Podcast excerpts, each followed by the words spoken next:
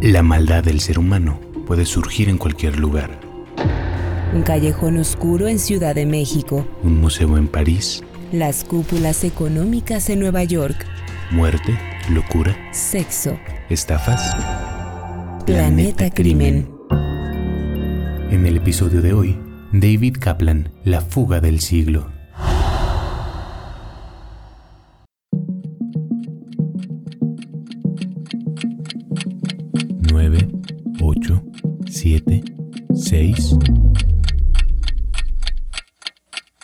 Las manecillas del cronómetro avanzan en forma regresiva. David Kaplan tiene solo 10 segundos para escapar de la penitenciaría de Santa Marta Acatitla en las afueras de la Ciudad de México, que en 1971 era considerada la prisión con más seguridad del país, una verdadera fortaleza. Kaplan es un millonario estadounidense acusado de ser agente de la CIA y de asesinar a su socio, traficante de armas. Sigue meticulosamente las instrucciones dadas para ejecutar la más espectacular de las fugas en la historia mundial. Sí, sí, de la historia mundial. No es exageración. Fue aún mejor de lo que hubiera podido imaginar un director de cine. Fue más arriesgada que la fuga de Alcatraz ocurrida nueve años antes. Mientras los reos y los celadores de la cárcel ven la proyección de la película Altar de Sangre, una obra del director Vernon Sewell que relata la historia de un hechicero que intenta vengarse por la quema de brujas, David Kaplan camina alrededor de la cancha de baloncesto ubicada en el patio central de la penitenciaría, el sitio preciso en el que aterrizará momentáneamente el helicóptero que le regresará la libertad prometida.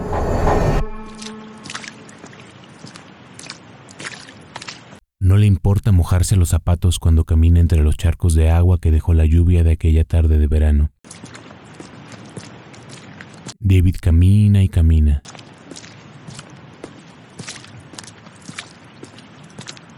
Da otra vuelta más a la plancha de concreto.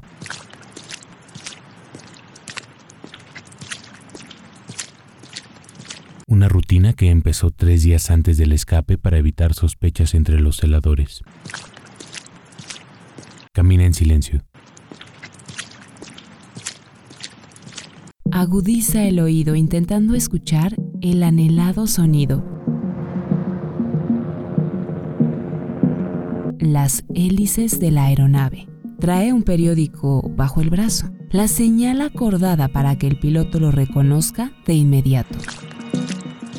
Detrás de él va su compañero de celda, de las noches bohemias y en un momento más también de fuga, Carlos Contreras Castro, un falsificador venezolano. David sabe que esta vez no puede fallar. Si fracasa, no correrá con la misma suerte que en sus intentos anteriores, todos fallidos. Y ahora es posible que las autoridades tomen represalias en su contra. También por eso es el plan más arriesgado que ha hecho para escaparse. Todo o nada. Ha doblado su apuesta por la libertad y no puede más que ganar. David detiene su caminata sin sentido cuando escucha el sonido del motor. Es un helicóptero Bell 47 cruzando la muralla de la penitenciaría, que en este momento está bajo la custodia de 130 celadores, pero que en su mayoría están en una sala viendo la película. Un detalle clave, perfectamente calculado para despistar, es que la aeronave está pintada de azul, del mismo color que la del Procurador General. El mejor camuflaje posible para confundir a los policías.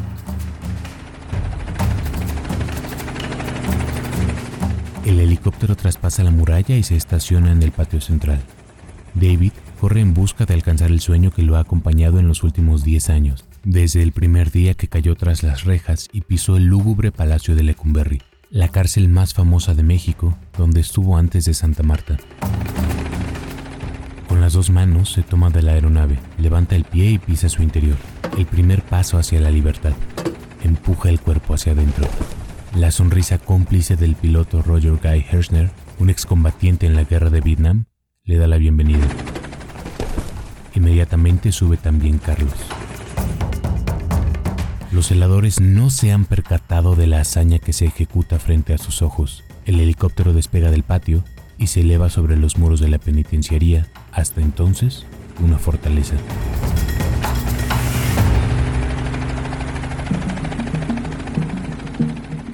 Los vigilantes están confundidos. Ninguno sospecha que en la aeronave azul escapaban dos reos. Ninguno de los más de 100 celadores que estaban en el interior de la cárcel hizo algo por evitar la que pasaría a la historia como la fuga del siglo.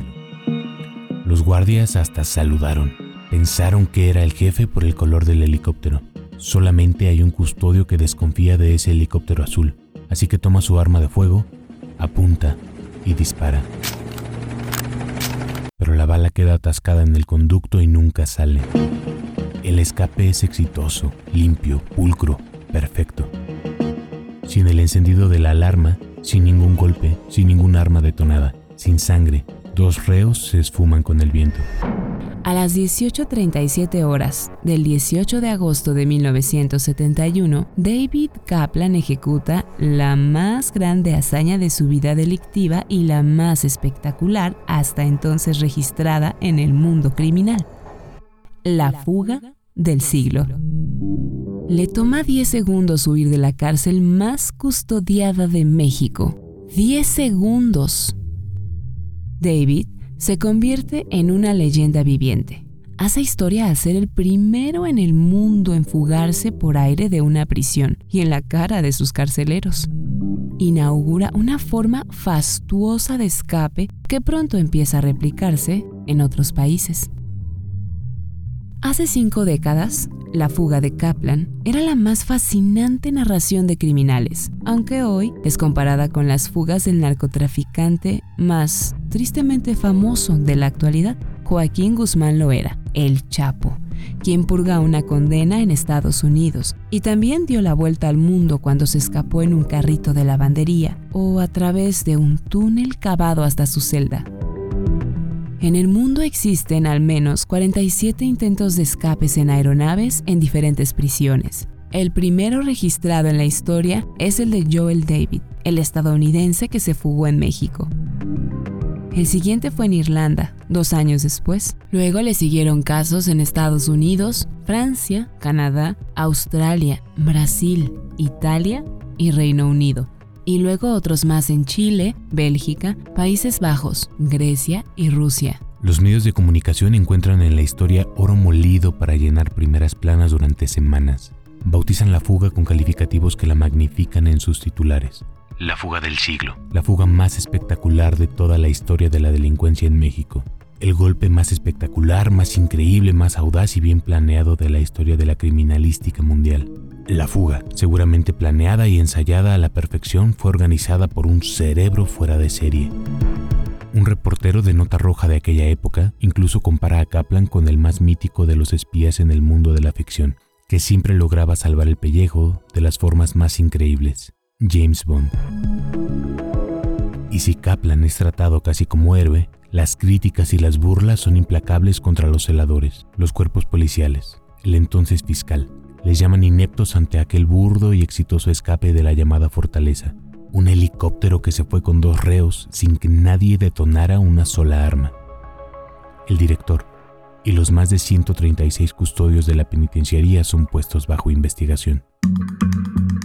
Tiene la frente pronunciada, las cejas arqueadas y un bigote negro y recortado, parecido al estilo de Adolfo Hitler. Joel David Kaplan sonríe ligeramente mientras toma del hombro a la mujer, quien al mismo tiempo toca su mejilla. La joven tiene el cabello rubio y corto, labios gruesos y pintados. Es el retrato logrado en algún lugar de algún día de 1958, tres años antes de ser encarcelado.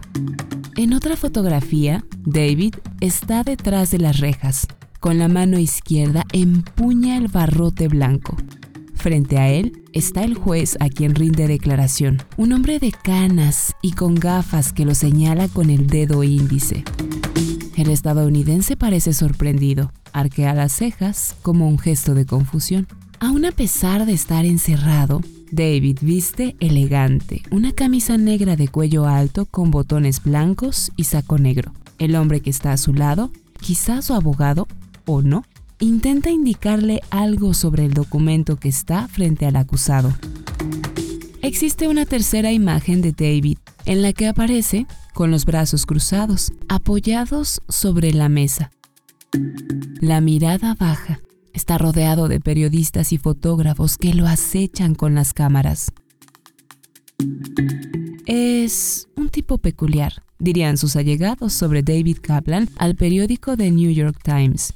Luego de su espectacular escape, también lo llaman Man Fan. Lo cierto es que David es un millonario, una fortuna creada por su familia e incrementada por él.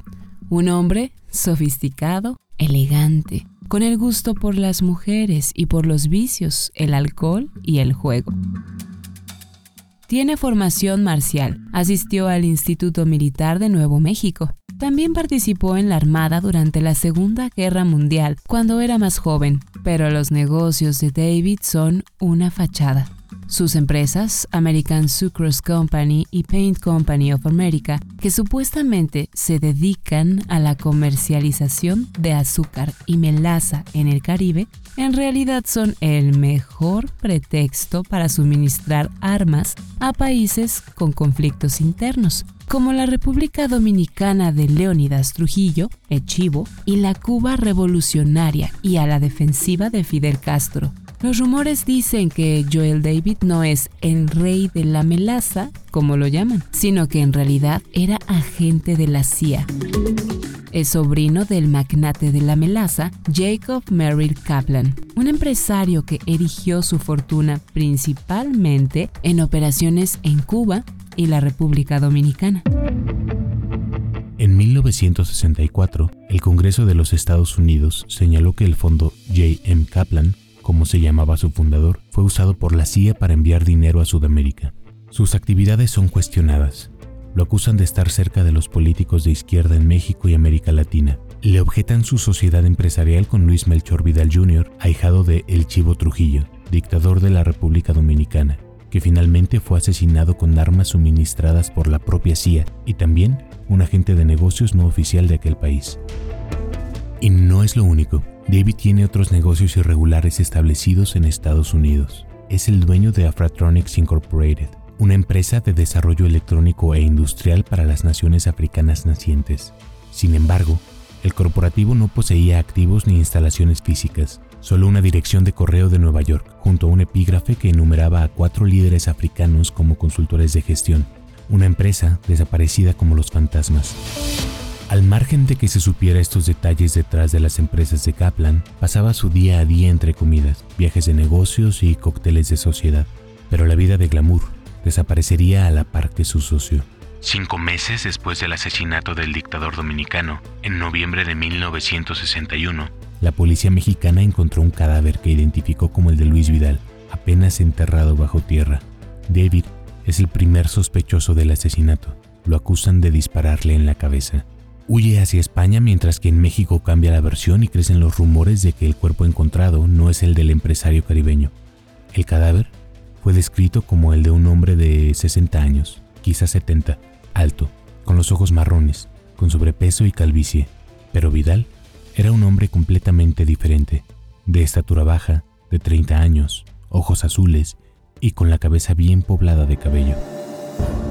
Sin embargo, no importó que la descripción física del cadáver no coincidiera con el hombre asesinado, pues la esposa lo identifica. Ella asegura que sí es su esposo, aunque tenía los ojos azules y no cafés, como ahora.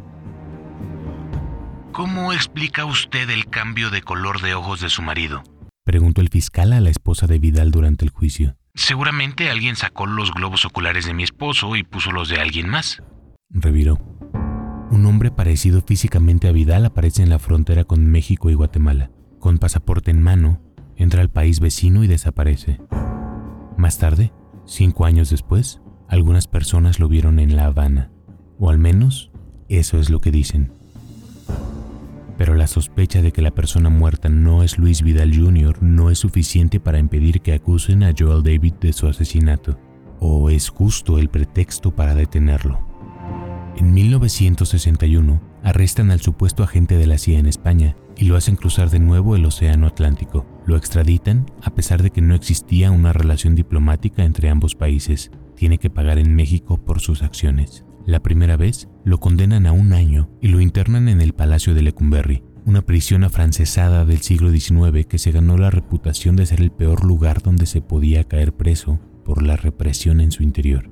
En la segunda ocasión que lo encierran, las autoridades mexicanas tratan de chantajearlo para que les conceda un pago de 200 mil dólares, un favor, digamos, a cambio de su libertad. Pero su familia se niega a pagar ese soborno y lo condenan a 10 años más en prisión. Joel Kaplan asegura que es inocente. Le declara al juez que él no mató a su amigo, que no le disparó ni lo enterró que el propio Junior hizo un montaje para desaparecer sin dejar rastro y por eso fingió su muerte, que son todas mentiras.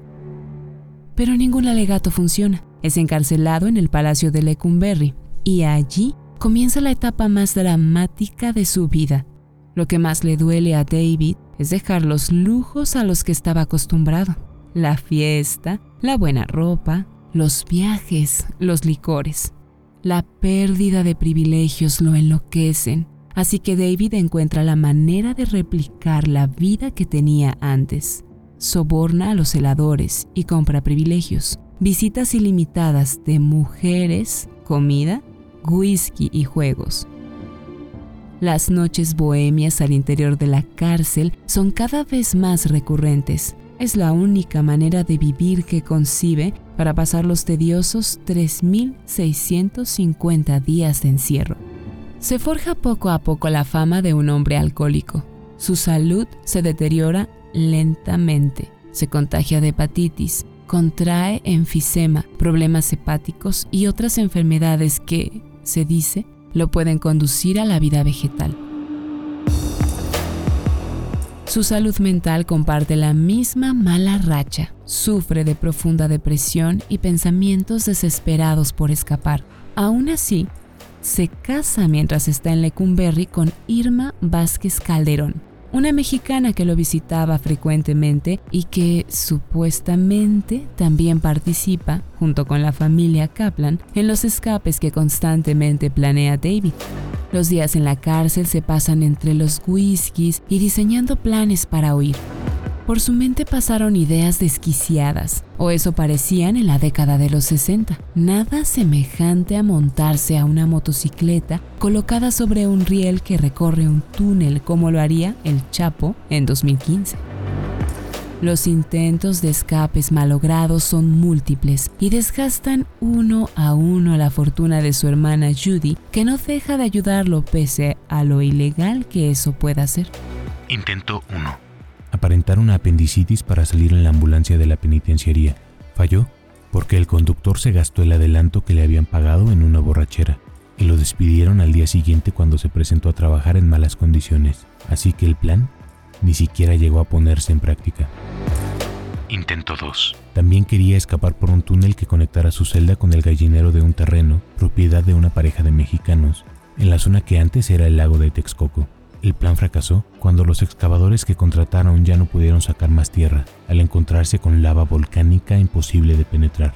Maldita geografía mexicana. Intento 3. Antes de que Joaquín Guzmán huyera escondido en el carrito de lavandería de la prisión de máxima seguridad de Puente Grande, Jalisco, en el año 2000, Kaplan ya lo había intentado, pero haciéndose pasar por muerto y con la complicidad de sus custodios. Tampoco lo logró. 4. También un día intentaría esconderse en el compartimiento oculto en la defensa de un camión. 5. O durante el traslado a una cárcel de Cuernavaca. 6.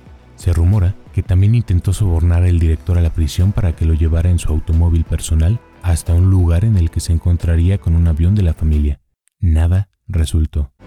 Estos intentos fracasados por escapar costaron cientos de millones de dólares. Kaplan dilapida su fortuna a la vez que su paciencia. Luego de los constantes fracasos en los escapes, su hermana Judy contrata a Victor Statter, un mercenario comerciante. Él se promocionaba como empresario y comerciante libre, pero las autoridades de Estados Unidos lo describían distinto traficante de drogas, armas, mercenario, contrabandista de monos, oro, langostas, lencería personas. Un interesante catálogo. Es un californiano de 50 años de edad que realiza cualquier trabajo a cambio de dinero. El primer adelanto de Judy por 5 mil dólares aseguraría sus servicios. Victor Statter es la mente operativa detrás de La fuga del siglo. Es un hombre que sabe moverse en el mundo de la oscuridad criminal de manera sigilosa y con habilidad. Compra el famoso Bell 47 en el que escaparán Kaplan y su amigo venezolano en Wyoming por 70 mil dólares a la empresa dedicada a la exploración de uranio Natrona Services Inc. Luego, la aeronave es trasladada a Houston, el lugar que se convertiría en el centro de operaciones para la planeación del escape. El helicóptero es modificado para hacerlo más ágil, le quitan las puertas, lo reducen a lo mínimo Statter también es el artífice que conecta con uno de los pilotos más habilidosos de aquellos años para conducir una aeronave modificada a 2.000 metros de altura, donde el aire es fino y peligroso. Se trata de Roger Guy Hershner, un joven californiano de 29 años, excombatiente en la guerra de Vietnam. México aún se estaba reponiendo de la matanza de Corpus Christi, el llamado Halconazo, que ocurrió el 10 de junio de 1971, donde alrededor de 120 estudiantes fueron masacrados por el gobierno. El drama político daría paso en los periódicos a la historia de la espectacular fuga. En la historia personal de Kaplan, su esposa acababa de visitarlo para anunciarle que lo dejaba. Ya no quería seguir con esta loca historia de cárceles e intentos de fuga. Nada lo ataba a México. El 18 de agosto, el día del gran golpe, el helicóptero sale de McAllen, Texas, rumbo a México. El viaje no es directo, sino que el largo trayecto se realiza en paradas hasta llegar a la capital del país. La gran fuga se ejecuta en realidad en 30 segundos.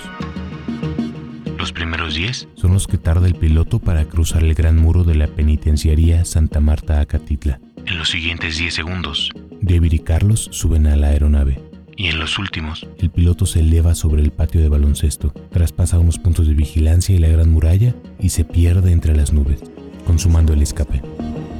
Lo esperaba su equipo de fuga en Actopan, Hidalgo, a solo 100 kilómetros al norte del penal. Stater hace la señal de luces a Hershner y este aterriza el Bell 47. David baja del helicóptero y se sube ahora a un avión monomotor, un Cessna 210. Se escapa hasta su país de origen junto a Stater.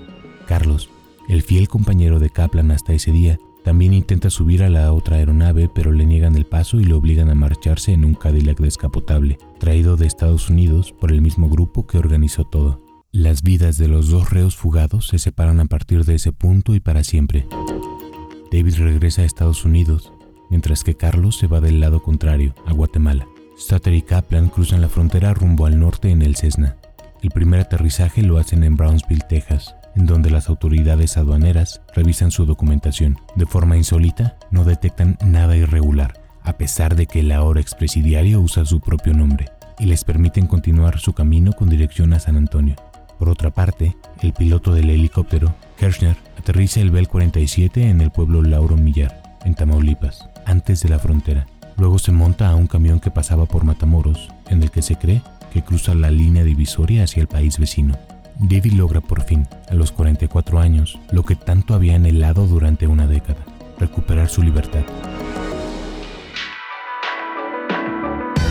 Regresa a casa y reclama la herencia que le correspondía de un fondo fiduciario en Nueva York después de la cobertura que se dio al escape, de las críticas en México y las fantásticas historias reproducidas en Estados Unidos y otros países, poco se volvió a saber de Kaplan. Lo cierto es que ni el gobierno de Estados Unidos ni el de México intentaron reaprenderlo por el homicidio de su socio, ni por la sospecha de ser un agente de la CIA que financiaba el tráfico de armas a países centroamericanos. Con su escape, se llevó también sus crímenes. David Kaplan, o el James Bond de la vida real, murió en Miami en 1988, pero su hazaña permanece en la memoria colectiva. En las fugas de narcotraficantes recientes se recordó aquel caso de los años 70. Se escribió un libro del caso, The 10 Seconds Jailbreak, y se filmó la película Breakout, que en español se llamó Fuga Suicida, interpretada por Charles Bronson y Robert Duvall. De su amigo Carlos no se supo más, aunque se cree que siguió hacia el sur hasta llegar a su tierra, Venezuela. Hershner, el piloto, murió mucho después, en 1999, en un aparatoso accidente de helicóptero en un pueblo de Kansas. En sus últimos años vivió su gran sueño en la libertad. 5, 4, 3, 2, 1. Narrado por Mariana Perusquía y Ricardo Ribón. Guión e investigación, Gabriela Soto. Producción de audio, Uriel Islas. Esta fue una producción de Máquina 501 para el mundo. De nada mundo. Productor ejecutivo, Manny Mirabete.